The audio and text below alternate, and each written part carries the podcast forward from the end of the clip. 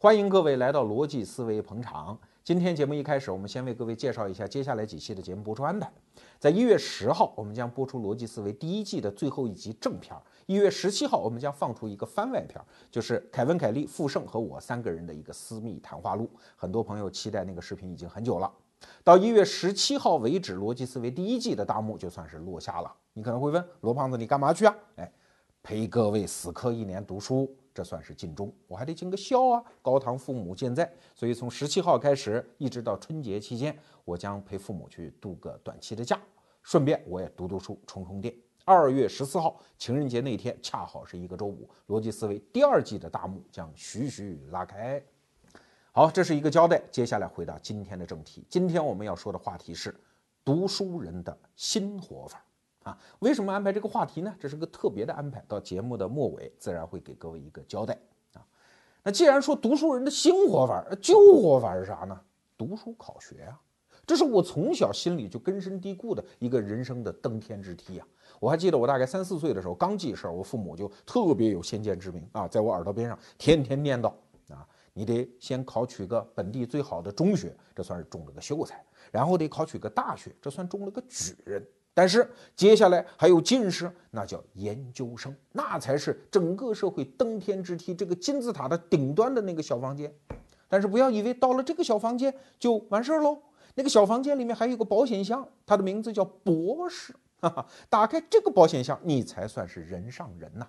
可是这个保险箱里面还有一个小珠宝盒子，打开那个，那才叫珠光宝气，金气耀眼呐。哎，那个东西叫博士后。你看罗胖子多牛啊！四五岁的时候就知道世界上有个叫博士后的东西。哎，这前半生啊，我基本上就是按照四五岁的时候我父母告诉我的这条路，一直一步一步往上爬呀。我们这代人也没有别的办法。你想脱离你原来的生活的小城市和乡村，那除了这一条登天之梯，也没有别的道路啊。我基本上很造孽哈。一直到前年，我才拿到了我这一生拿到的那个博士文凭。我还记得那天，我给我老爹打电话，我说拿到博士文凭了啊！老爹说赶紧送来我看啊，老夫要看，送去啊。老爹拿着那个啊，眼珠里面转着泪光，老泪纵横啊，终于把儿子培养成才了。我站在旁边，我就觉得他那个时候的表情很荒诞，你知道吧？这个东西重要吗？啊？博士都快出大街了，难道你这么重视这个事儿吗？那我其他的这个荣誉啊、成就啊，在他眼里那好像都不算什么啊。那挣一万块钱不过是一万块钱，博士文凭那才是真正的真才实学的标志。其实啊，这种情绪不要说老一代人，即使是在年轻一代人当中也有这样的情绪。虽然不愿意去读博士，太苦，但是如果对方递过来名片，上面是 Doctor 啊，不是大夫，是博士，还是肃然起敬嘛。好，那今天我们就做一件煞风景的事情，帮大家还原一下现在真实的博士生涯是什么样的啊？读书人的旧活法是什么样的？我们先说理工科啊，理工科相对来说处境比较好，但是如果你身边有读理工科博士的学生，你问问他，他的基本的生活状态就是给导师打工啊，导师接项目挣银子。然后仨瓜俩枣，把你当做几乎是免费的工人在那儿用啊，因为你毕业证在人手里掌握着呢。那拿到的津贴也相对比较少。当然，这部分理工科的博士生毕业之后，随着行当不同，比如说你学 IT 呀，学个电信呢，哎，那可能有华为啊、腾讯的这种公司要你，你可能收入还不错。但是绝大多数在林林总总那么多细如牛毛的理工科的博士生的毕业的。收入来看啊，那么多分类，其实绝大部分是不如人意的。我们普通人对于理工科博士生活的想象，那还不是穿着白大褂，跟天使一样，陪着白胡子的科学家老爷爷攀登人类科技文明的顶峰啊？哪是那么回事儿啊？我很多搞理工科的博士的朋友都告诉我，如果你是学化学的，对不起，前两年你最重要的任务是在实验室里帮导师刷试管啊，这种体力劳动其实占到生活的绝大部分。其实这也不是中国了，全世界都这样。前一阵不是有个电影叫《中国合伙人》吗？里面不是就是刘谦美国的那个角色，对吧？去竞争一个实验室的岗位，干嘛？养小白鼠。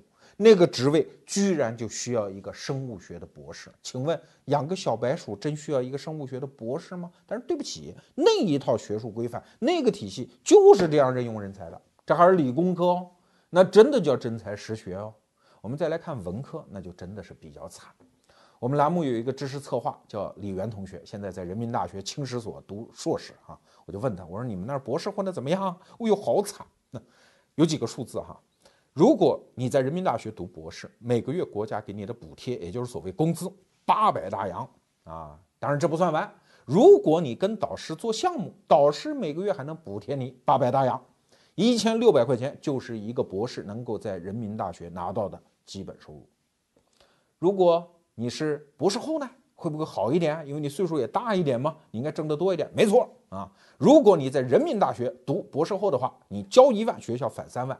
每年净得两万块钱，一个月的平均收入不足两千块钱，啊，你可能会说，那人民大学忒惨了，总有些好的吧？有好的，比如说北大国发院，也就是林毅夫教授在那个学校啊，那个地方的博士后那叫收入优厚啊，每个月的收入居然达到了五千大洋啊，扣完了住宿费用一千五，还剩三千五百块钱，这就是博士后目前最好最好的生存状态啊。要知道，博士后基本上多大岁数啊？啊，如果你读完的话，按部就班读啊，大概是三十二岁左右。我还记得前一阵给大家推荐过一本书，郑也夫写的《吴国教育病理》，那里面就讲了一段话啊，当时我的老泪都要滴下来啊。那里面有这么一段分析，说如果一个人到三十二岁，如果他是一个男性，他到三十二岁的时候还没有为家庭、为社会尽到过任何责任。还在拿着如此菲薄的收入，基本上不算挣过钱，这种人还有什么用啊？那当然，这个话说的有点过哈，但事实就是这样。如果一个人到三十多岁还没有对家庭和社会承担起责任，还在以一种我要先学习，然后我磨刀，磨完刀我再去砍柴这种心态，恐怕真的是有点迟哦。那各位可能会说。那中国古人毕竟有一句话“磨刀不误砍柴工”啊，吃得苦中苦，方为人上人呐，对吧？博士毕业你就好了呀，博士后毕业就好了，好什么呀？你可以到市场当中打听打听。我们就拿文科来说哈，你如果说到一个报社或者杂志社当编辑，你问问那个总编，问问那个社长，他要什么样的人？人家才不管你是博士文凭、博士后文凭哎，不管那些的，我就看你能不能写稿子哎。你能写稿子我就要，不能写稿子不要。你的工资收入跟一个硕士毕业没有太大区别。可是要知道，你的生命在这个求学的过程中已经又过去三到四年了，你这个投入是划算的吗？你可能会说，你这个算法太市侩了，不能这么算吧？总有些人内心想学，一心就是愿意去做一个苦寒的读书人。可不可以？钱钟书先生说得好：“学问者，荒江野老，二三素心人，商量培养之事，对吧？”他就愿意过苦日子，行吗？行，可以。但是我们来看，那种专心想留校、终身就在做学问的人，是不是可以登上这个登天之梯呢？可能你的账也算错了。我就问我们这个知识策划李源哈，我就说：“我说你将来考博士不？不考，不考，不考。”我说为啥不考呢？不划算嘛，账算了不划算嘛。我说你是一开始就知道不划算吗？那倒不是，一开始真打算这辈子就算了，不挣钱，看见你们吃香喝辣，对吧？哥们就玩学问，可以。大学一年级看到哦，原来好好学习，读完博士可以留校当教师，行，哥们就走这条路。大学二年级的发现，哎呦，博士留不了校，博士后才能留校。大学三年级发现哦，博士后也留不了，需要排队，需要撞机会，需要跟校领导、导师关系搞得好的博士后才能留得下来啊。反正总而言之，一直到现在，你知道李源给我算的账是什么？就是如果你是一个名牌大学哈，还是九八五什么学校顶级的大学，读完博士后，基本上你能够找到的比较好的工作是在一个外地的二本学校当一个教师啊，在好学校，您是几乎是。留下来的可能性非常非常之小啊！如果你不信，建议各位到网上去搜一篇奇文啊，叫“十年忽觉惊梦醒，半世浮云啊浮萍雨打沉”啊。这篇文章是一个想在北京留下来的一个女博士啊，她叫常燕啊，和她的导师伊俊清之间那个缠绵悱恻的爱情和流氓故事啊。各位有幸有兴趣可以去搜一搜。哎，那大家会说，那为什么会造就这个情况呢？对呀，为什么会造就这个情况呢？我们还以为是脑体倒挂吗？因为就在今天录节目之前，我到我们在北京这个录像地点是建外 SOHO 啊，我到楼下的小餐馆里转了一圈，我发现他们招的服务生月收入三千，底薪加上奖金、全勤奖、提成等等，月收入好的就能达到四千。请注意哦，这四千可是包吃包住哦。也就是说，一个餐馆端盘子的服务员，这个城市最底层的劳动人民的收入和博士生能够指望的。刚开始的收入是差不多的，那这是脑体倒挂吗？八十年代我们经常用脑体倒挂这个叙事来描述这个现象，所谓的造原子弹的不如卖茶叶蛋的吗？可是今天还是这样吗？不是，你知道国家在二零一二年的科研教育科研投入已经达到多少？一万亿人民币，随便一个大学造一栋楼那都是上亿，任何一个理工科的实验室只要开办，单位都是数以亿计的银子花下去。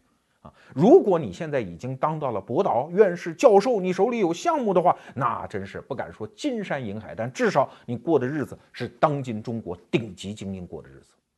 那为什么会出现这么大的反差呢？上层似乎是朱门酒肉臭，下层几乎是路有冻死骨。为啥呢？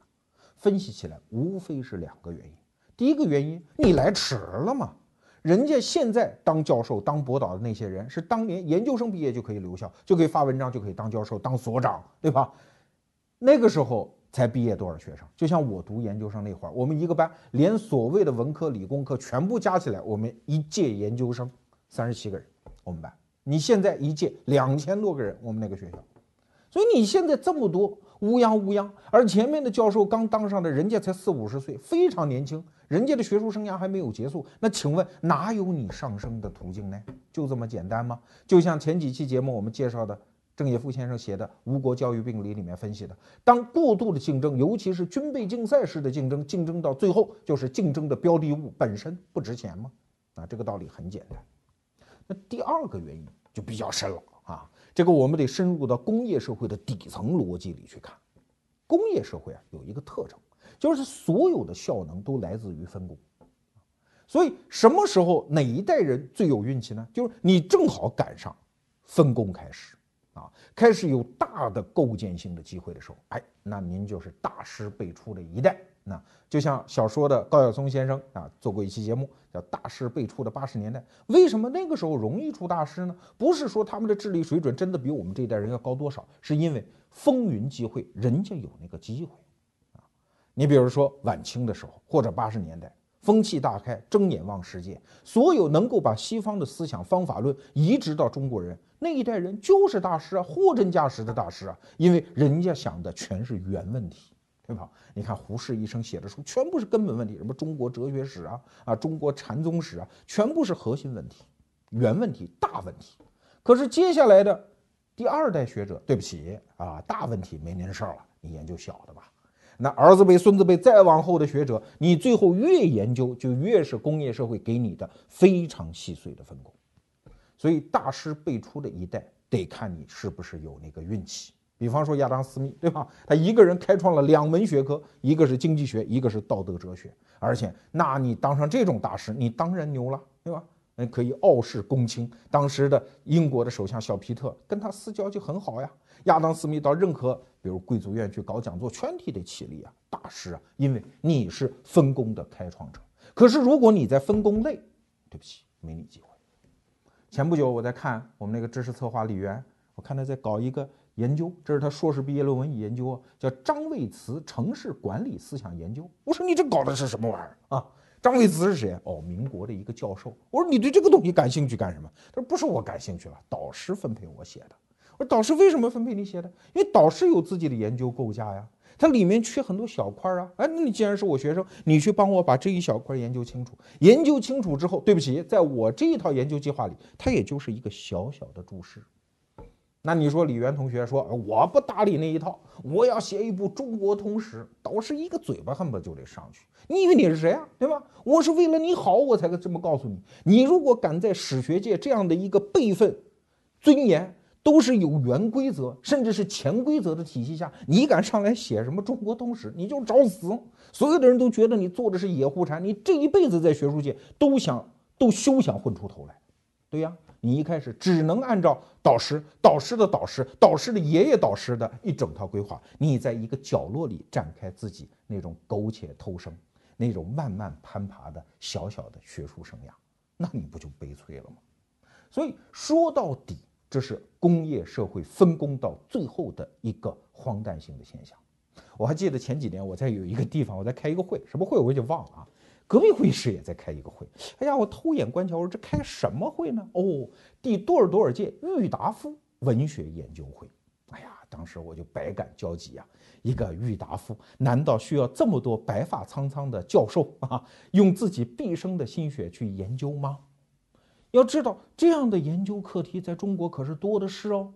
比如说诸葛亮研究，那这是有个研究会啊，有专业的学者。诸葛亮一生所有在历史上留下的资料，也不过这么厚啊。提到诸葛亮，所有资料大概这么厚，哎，他就能养活一大堆专家教授。再比如说什么雷锋学习雷锋啊，这个常态化理论学习研究会。可是你稍微站远点一看，你就会觉得，哎，真有必要这么研究吗？但是没办法，工业社会有它的惯性，它就这样细碎的分工下去，每一个人都被这种分工逻辑所绑架。但是我们只要稍微稍微稍微站远一点，我们一看，难道真的是这个社会不厚待知识分子吗？非也啊！大家想，过去十年在读书人的生涯当中发生了这么几件事儿：一个研究美学的教授讲三国出了名了，他叫易中天。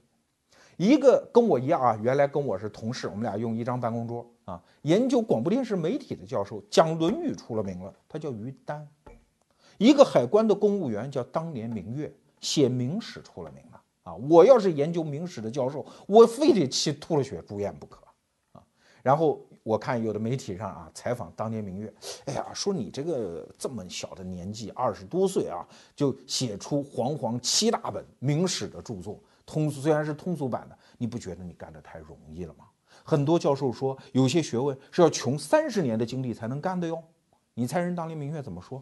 说就这么点东西，还三十年，能有多少资料啊？花三十年才干完，只有两种可能：第一，他太笨；第二，他在骗你们呢。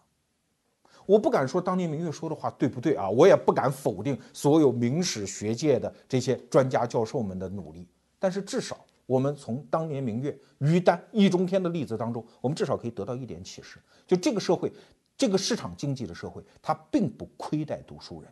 如果你做出市场认可的学问的话，你以读书人在这个新时代应该采取的那种存活方式存活的话，市场会给你丰厚的利润的。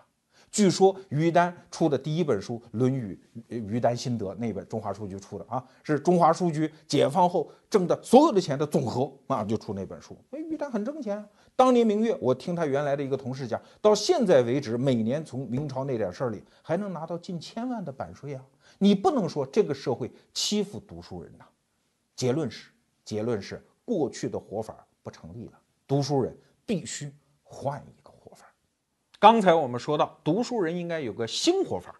那新的活法灵感从哪儿来呢？我们以谁为榜样呢？其实啊，我们这一代人生活在一个大变革时代啊，这我们讲过很多次。但人类历史上这样的大变革时代其实有好几次。所以在那些大变革时代，那些人用一生的生命左冲右突趟出来的新活法，一条血路，其实能够在几百年后给我们这一代人以参考和启示作用。今天我们就给大家介绍这么一个人。啊，这个人跟我们逻辑思维特有缘分。我们诞生在二零一二年，他诞生在一七一二年，整整三百年前啊。这个人叫卢梭，很多人知道卢梭啊，都知道他是法国启蒙时代的大思想家、大哲学家、大一堆家啊。其实他不是法国人，他是日内瓦人，按今天的国籍来算，应该是瑞士人啊。这孩子啊，从小就命苦，出生的时候他妈难产就死了，所以他跟着他爸长。他爸呢，本来是一个老老实实的一个工匠啊，做钟表的。现在瑞士不是到处都做钟表的，他就干这个。但是年轻的时候又惹了点官司，或者这个家庭就败落了。所以卢梭从十六岁开始就不得不到处打点零工，说白了就是流浪啊，就是流浪。到三十岁那一年，他算是流浪到当时整个欧洲的文化中心——巴黎，推开巴黎的城门，举目四望，我的个老天呐，哪有我的活路啊？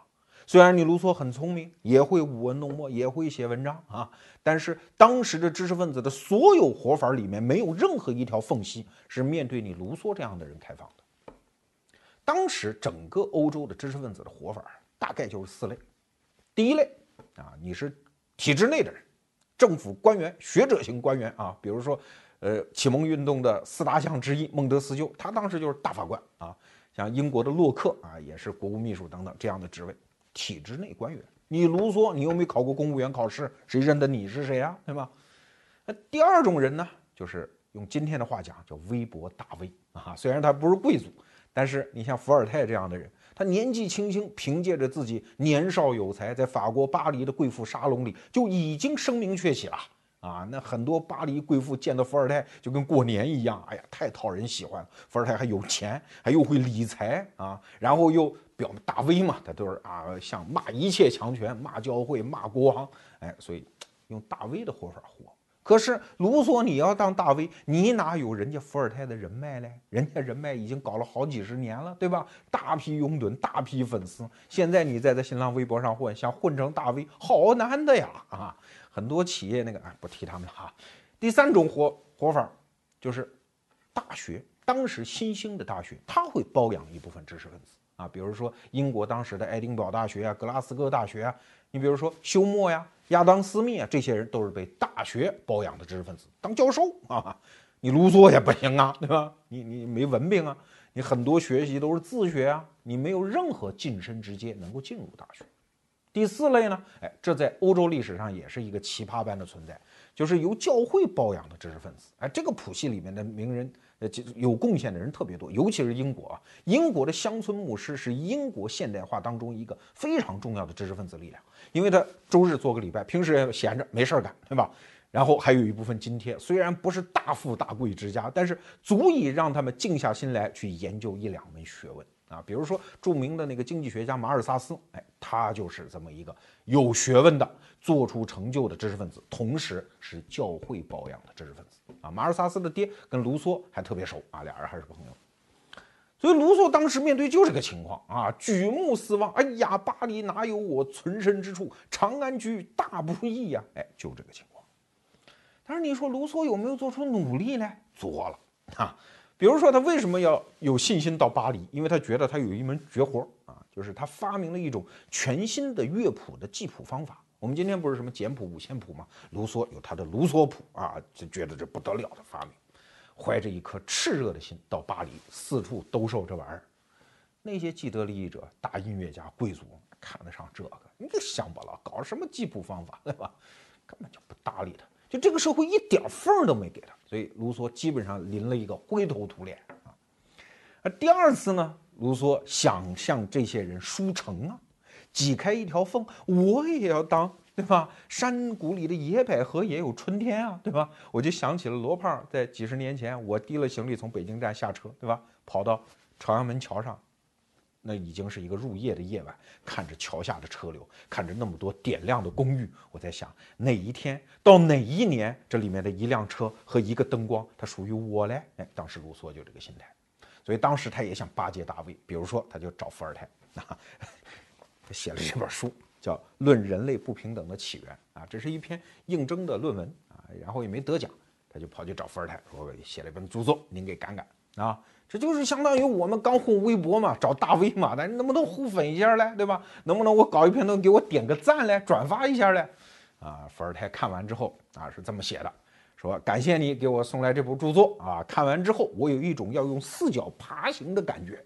我觉得所有人看完你这本书都有一种四脚爬行的欲望，因为你这本书否定了文明啊，你想让人脱光衣服回到原始森林呐，这一种思想太他妈反动了。大概就这意思啊，然后他还说俏皮话，说：“哎呀，老汉，我都六十岁了，已经忘了四脚爬行六十多年了，你这一套我是学不会了。”哎，邦当就给一嘴巴回去。卢梭呢，年轻气盛哈，你将近四十岁，他大概那一年是三十八啊，那也不饶人啊，邦就给伏尔泰写了一封回信，说我很不喜欢你这个人啊，就微博上就骂起来了。当时，哎呀，这就结下梁子了。我就这么跟您说吧，卢梭这个人一生啊，没有什么，就你读他的传记非常枯燥啊。他就是你看我今天在这儿搁这么多书，他的一生基本上就是用这么多书堆起来。你要说他人生发生什么大事件，一件都没有啊，就是写信呐，跟人吵架呀，闹矛盾呐，解释啊，他的人生就全是这么一堆破事儿。但是总结起来啊，就是卢梭在巴黎混的那真叫是人不人鬼不鬼。原来还有点朋友刚去跟那个百科全书派，也是法国的启蒙运动的大将。狄德罗，哎，俩人关系也挺好啊，互相惺惺相惜。狄德罗说：“你看《百科全书》音乐这一条，你不是会记谱吗？交给你写，好不好？”啊，卢梭说：“好。”花几个月给写了。俩人还是朋友，但是后来也闹翻了啊。记得有一次，狄德罗跟他说：“哎，说哥们儿，你他妈把巴黎全闹翻了，就剩我一个朋友了，你能不能对我好一点了？”卢梭说：“啊，好什么呀？叭叭叭，又写信给人骂一顿啊。这就是卢梭，就这性格。但是。”啊，现在很多学者都在说，卢梭是因为观点跟什么狄德罗呀、伏尔泰不一样。这学者们他是这样研究，要依我说啊，根本就不是这个原因，因为他和这些人压根儿就是两个世界里的人。啊，你看，我们就拿伏尔泰和卢梭来对比，这两个人怎么可能谈得来？伏尔泰什么人？年纪轻轻报得大名，你卢梭混到四十几还没混出个人样。对吧？人伏尔泰是巴黎人，你是外省人呢。在法国当时的文化环境里，啥叫外省人？就相当于几十年前上海人讲上海人，阿拉上海人，你弄弄是刚不人哎啊！就上海人和江北人看不起的嘛，对吧？伏尔泰特别有钱，卢梭又特别穷，对吧？然后俩人思想观点又不一样啊。呃伏尔泰的政治观点说，那我们就要改造政体，但是不要革命啊。卢梭说主权在民，对吧？等等，所以方方面面，他就是生活在两个世界里的人。你看，两个世界里的人就会形成一种什么事儿？就咱俩一个时代啊，但是我就看不惯你小子有点名堂啊，因为意味着对我的否定吗？啊，对我的否定我就不爽吗？不爽，老子就要搞你一下吗？其实历史上这种事儿特别多啊。你比如说弗洛伊德啊，弗洛伊德和他的一个学生叫阿德勒，弗洛伊德认为阿德勒是他的学生啊，但两人都是精神分析学派的。可是阿德勒没这么认为啊，他觉得那我们俩虽然年纪差个几十岁，但是我跟你是同事啊，所以这俩后来就是一辈子闹得一塌糊涂啊，都是精神分析学派的开山祖师爷，但是俩人关系一辈子闹得很败，也是刚开始很好，后来败，为啥呢？就是因为我要按我的规则去建立我在学界的这样的一套体系，你要是不服，不服，哥们就弄你。嗯，你还真别说啊，中国的学术界啊，写出来都是煌煌这个拿金字儿写在哪个榜的上头的那些大教授，你仔细去到学界打听他的名声，好多好多都有这个毛病啊。伏尔泰就这样啊，伏尔泰这个人，就后半辈子最大的乐趣就是祸害人卢梭啊，就只因为卢梭也很有名啊，很多贵妇也喜欢伏尔泰，就在背后。你比如说，卢梭有一个不能见人的丑事儿，他跟一个女的啊，到晚年才结婚了。后半辈子跟那女的在一起，生了五个孩子，都送到育婴堂，就是他觉得自己没有能力抚养啊。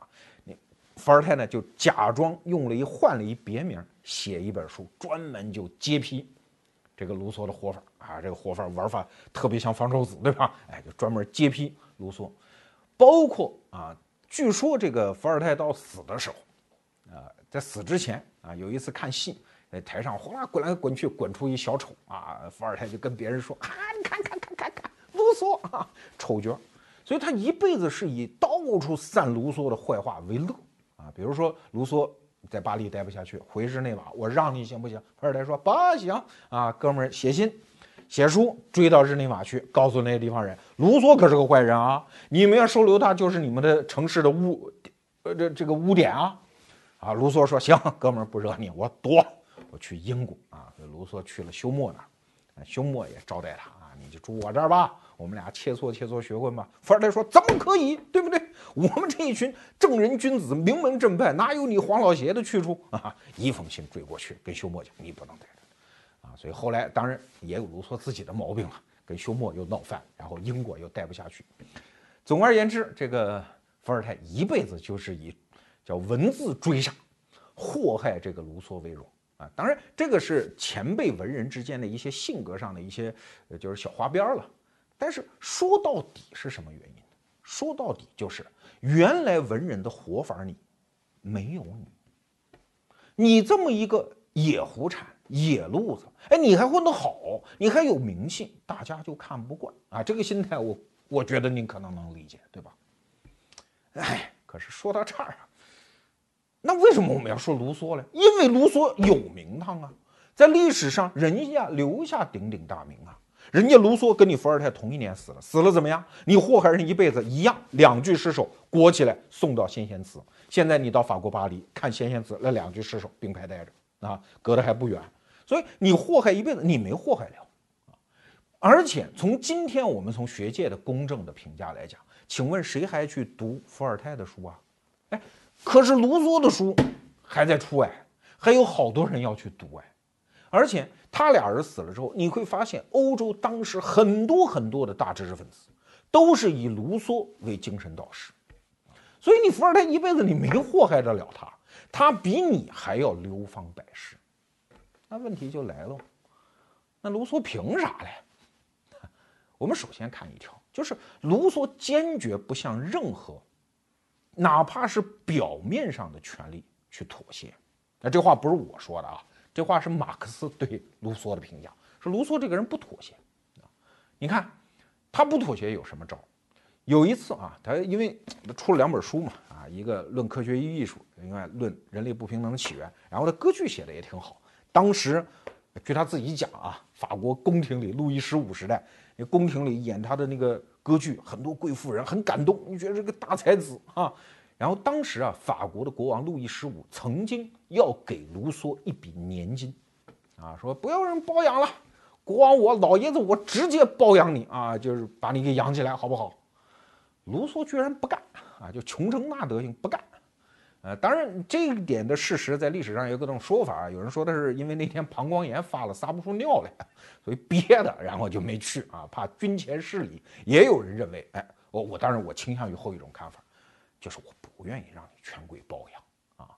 我要是进到你们的体系，那我不就是孙子吗？对吧？说实话，这个心态我特别理解。我当年有一次人生选择就是这样啊，我在一个地方，然后有一个地方可以让我去啊，但是我算了算账，我说我不能去，为啥？因为我去，我就意味着比我同辈人要迟或者低那么好几格啊。我说我要去这个机构，我一定要。混到，哪怕我走邪道，而不是不是歪门邪道啊，就是走岔道，我一定要超到你们前面去，我才愿意进你的机构啊。因为卢梭后来的地位证明他确实是一代文豪呀。他为什么要领着国王年金，对吧？那你在这个体系里，你肯定不如伏尔泰，不如孟德斯鸠了嘛。所以这种心气儿，我个人是理解的。哎，你看有这铮铮铁骨，但你得有活路啊。人家卢梭有，第一条活路。有手艺啊！刚才我们讲的超越，呃，就是记乐谱那个方法。哎，与此同时，他对音乐非常了解，所以他一度实在活不下去，怎么办？抄乐谱！贵妇人，你们要开音乐会，总有一些这种外包的打字复印店这种活嘛，我来啊！我不嫌吃苦，好歹能养活自己啊！所以我们上一趴讲到的博士生的生活，哎，我就不知道他们怕什么？难道真的怕说寒窗十年？说得到了考上这博士不容易，所以不容易放弃吗？哎，您都活到了一个月一千六的收入了，啊，如果想要起码的尊严，作为一个三十岁左右的人，对社会、对家庭承担一点点责任，你如果真的是觉得，当然你要一心向学，咱不说啊，你如果真的觉得只有这条路还能够苟且偷生，你稍微放眼市场，你凭任何一点带家教，到新东方当个英语老师，对吧？包括像李渊同学到逻辑思维来当个知识策划，我们有大量的活给你干，可以活得比你在博士生那个宿舍里要体面的多呀。人卢梭就是不要国王的年纪，超乐谱照样活，这是一条。那卢梭凭借的第二项本事活下来，就是他捕捉机会的能力。要知道，只要是一个转型时代，总有那么一些哎歪打正着的机会，从严丝合缝的传统社会的门窗里递出来。哎，这个时候你要能够准确的捕捉到那个信息，抓到这一支玫瑰，哎，卢梭就有这个本事。有一次啊，他去看望狄德罗啊，俩人当时还是朋友，还没闹翻啊，在路上哎捡一小纸条，一看，哎，这是地荣大学给有奖征文的一个布告啊。他看完就突然觉得，哎呀，这个大机会一下子抓住我，所以当时他就特别兴奋啊。呃，当时他虽然穷哈哈的，专门为写这篇论文还雇了一女秘书啊，天天在床上冥思苦想，然后口授，反复琢磨这篇文章。果然让他抄着了，这篇文章得当年征文大奖啊。虽然这篇这本文文章啊，其实本身并不重要，在卢梭的整个思想体系里面，它的地位并不高，因为这早年的著作嘛，啊，论证方法他自己都说，哎呀，论证方法看得太粗糙啊。但是不管怎么样，凭这本书，人家赢了。法国巴黎名声鹊起啊！当时这篇文章一发表，几十篇书评就出来了，所有的贵妇的沙龙也开始向他开放了。哎，你不就捕捉到了吗？就像今天，你如果非要说我得让地方电视台选送到中央电视台情歌赛，然后得一一等奖，然后渐渐的在歌唱界混啊，你混来混去不也就是孟哥、李双江那个位置吗？对吧？没太大意思。但是相反，只要你底子厚，有。长期的坚决的准备，什么好声音呢？什么快男快女啊？不都在向你敞开大门吗？哎，优酷刚刚还办了个男神女神，对呀，谁都有可能在这个时代一步登天，成为男神女神。只要你事先准备工作强，足够的敏感，把握这种随时出现的机遇，那所以人家卢梭就做到了。那卢梭在巴黎混得好，尤其是名垂后世，他凭的还有什么呢？哎，下面两条，我们下一趴再给各位介绍。刚才我们说到，卢梭凭借两招在巴黎存活下来。第一，人家有手艺；第二，人家会抓机会。可是，如果只有这两招，他在巴黎就算活下来，也不过是一个时代的弄潮儿而已呀。如果像他后来做到的那样，成为名垂千古的文化大师、划时代的人物，仅凭这两招，那哪够啊？你看看卢梭接下来还干了什么？第一条就是他倒转身形。去背弃那些知识分子原来的市场，靠自己这样的一个全新物种去找到一个全新的所谓的蓝海战略的蓝海市场啊！刚才我们讲传统知识分子四种活法，看起来啊形形色色，其实本质上都一个，他们的知识的销售对象都是当时的高帅富们。因为只有那些大人先生们能花得起钱买他们的书啊，听他们的讲座，捧他们的场啊，传他们的名啊，所以他们都皱着眉头谈什么政治啊、科学呀、艺术啊这些话题。可是你知道卢梭是怎么成名的吗？他不是靠他那些哲学著作成名的，他是在四十岁这一年靠这本书成名的。哈，这本书叫《新艾洛伊斯》啊，呃，这么厚我是没看过啊，但是李源同学看过。他告诉我，哎，这本书写的很好，这十八世纪早年的情书的范文啊，这这本书里全是情书，当然是一个，就是也不能算自传啊，但是是一个虚构的一个小说体啊，当然也有人说没有虚构了，这不不扯这个。这本书一出来，因为它的题材非常的清新，它用的是书信体啊，不是那种小说体，然后它饱含深情。它其实就是讲了一个爱情故事啊，你如果从构架上讲，跟《廊桥遗梦》可能也差不太多吧。大概意思，一个女孩叫朱莉，跟她的家庭教师爱上了，但是家长嫌贫爱富，把朱莉嫁给了一高帅富。这个家庭教师呢，一气之下去当兵去了。当兵几年之后回来一看，这个朱莉，哎，本来以为人家不幸福，没想到很幸福，于是特别的忧伤。人家朱莉最后给他写了一封绝笔信，临死之前告诉他，我还是爱你的。故事结束啊，就这么一狗血故事，搁今天呃，反正不算一流故事吧。但是你要知道，这种全新的、饱含情感的题材、别致的新的物种，一旦在文学界出现，当时在巴黎炸了呀！要知道他的读者不是那些大人先生们，是那些情感在闺房当中已经被束缚到、被压抑到极致的那些贵妇们。包括一些男人，情感丰富男人，要知道，十八世纪的整个社会氛围是冰冷的，不像十九世纪充满了浪漫主义的气氛。而十九世纪的浪漫主义气氛，其实就是靠卢梭这样的先行者从他的示范酝酿出来的呀！啊，所以很多十八、十九世纪的后来的浪漫主义的文学家，其实都尊奉卢梭为他们的前辈。哎，卢梭就干了这么一件事儿，不务正业吧？不正经吧，写爱情小说吧，但是在巴黎当时那真叫是洛阳纸贵啊！啊，有一个神神父啊，给他写信说：“这个我每读一遍就哭一遍。我跟我的朋友们，你的每一个自然段我都连读了十遍。哎呀，那哭的满屋子就跟灵堂一样啊！啊，还有人给他写信说：这个读这本书啊，对我好处太大了，因为我痛哭流涕，结果把感冒给治好了。啊，还有一些有一个退伍军官给他写信说。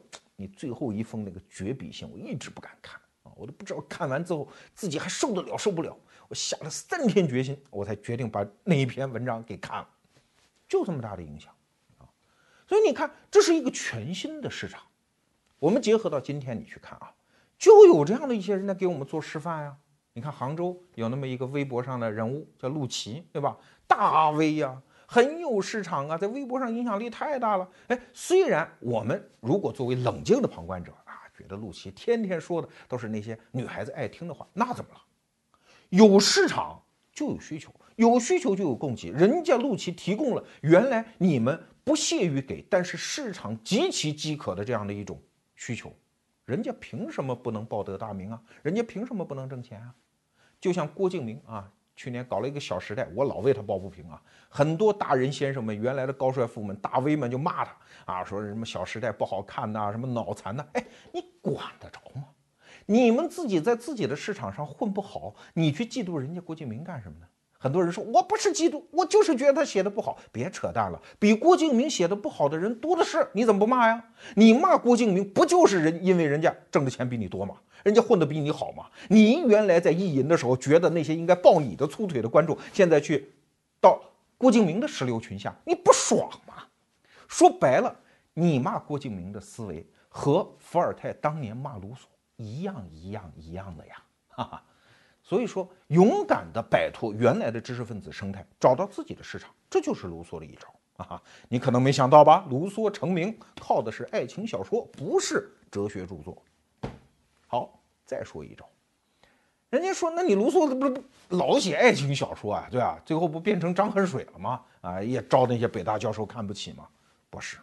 人家还有办法，在找到全新的市场的同时，全新的客户同时，把自己对于这个世界、对于这个时代的知识分子式的、精英式的、严肃的思考思考，把它灌进去。这就提到卢梭的另外两本书，啊，一本书叫《艾米尔》啊。如果你学过教育学的话，你翻开教育学的教育，至少教育学史啊，头两章你一定会说到卢梭这一套书《艾米尔》。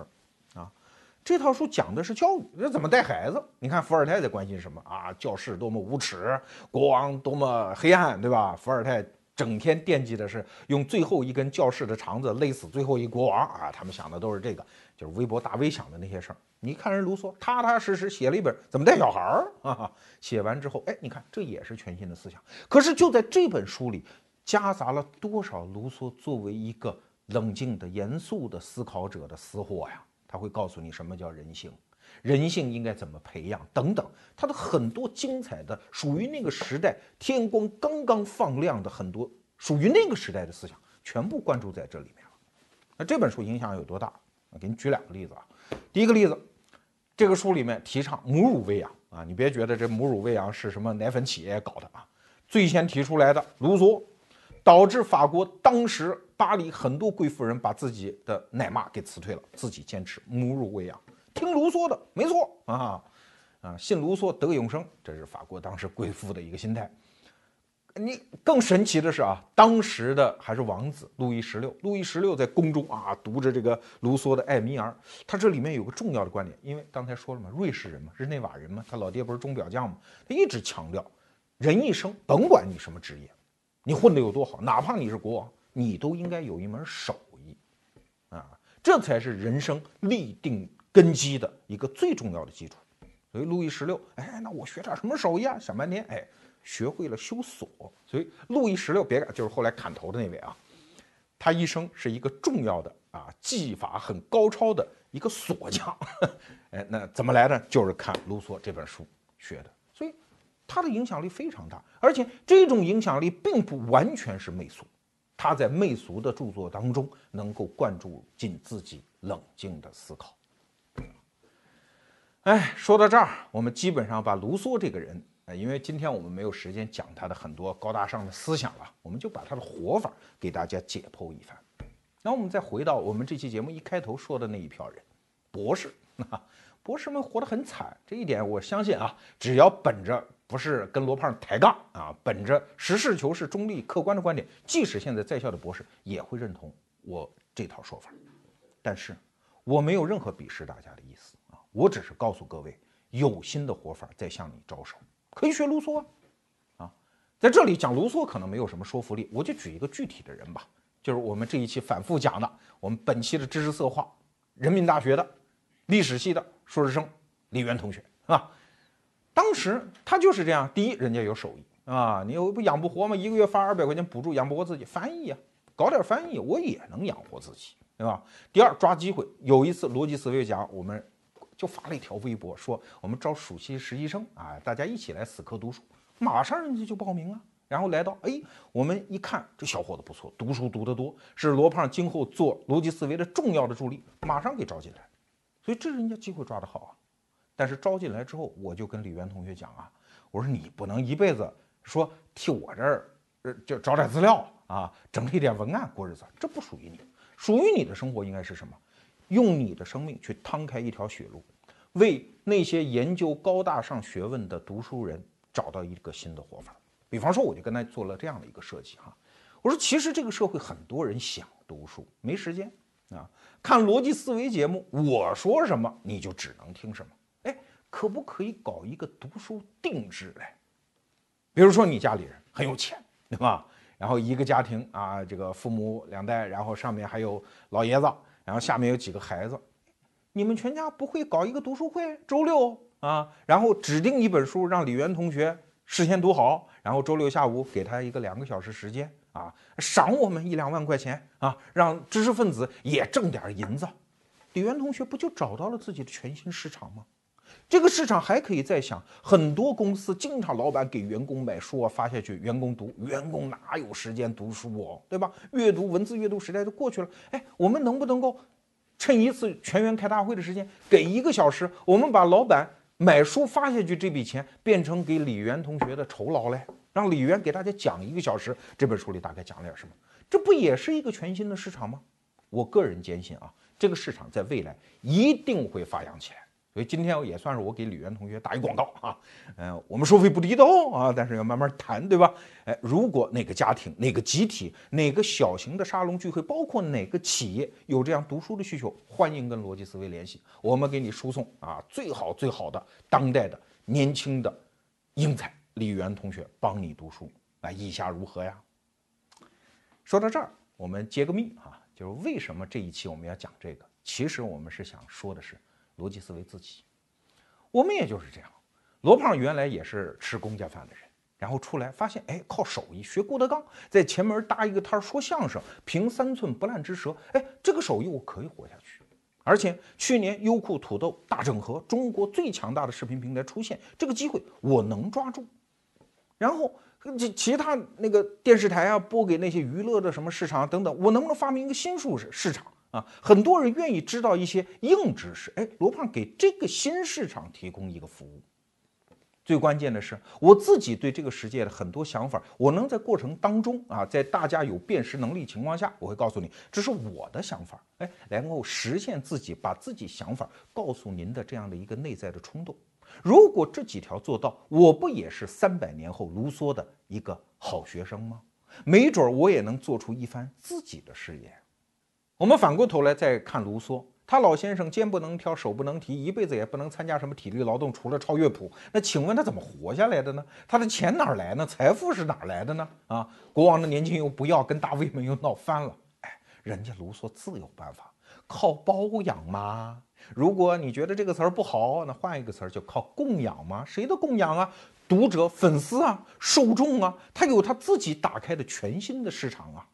就像我们刚才讲，伏尔泰撵着他在欧洲到处流亡，哪儿都不要他，哪儿都撵他走啊。虽然心情是落寞的，但是每到一处住下来，哎，马上感觉又不错。为啥？当地的读者，包括一些贵妇人，纷纷上门登门求教啊，甚至有人要拉他到自己的庄园上住两天。哎，他这一生就这么过来过去啊啊，到处都有人捧他，他吃自己的受众的百家饭，挺好的一生。哎呀，这就说到我们逻辑思维。罗胖想趟出一条读书人的新活法，我们就必须和原来的读书人的活法一刀两断。我不去读什么博士后，不去参加什么教育系统，在高校里面谋得一官半职，我就在街头搭下一个说书的摊子，靠大家供养。啊，今年八月份，五个小时我们卖了一百六十万的会员费，我其实知道的呀。大家交那个会员费，凭的不就是一份爱，一份信任？说白了，那个二百块钱跟捐赠也差不多嘛，对吧？啊，当然后来会员我们有很多新玩法啊，不会让您吃亏。但是真的靠的是来自各位的满满的爱，我们这个小摊子才能支持得下去啊。所以一旦想到那个情景，当时您付款的那一刹那，您心里的那个想法，罗胖心里就充满了一种浓浓的感恩之情。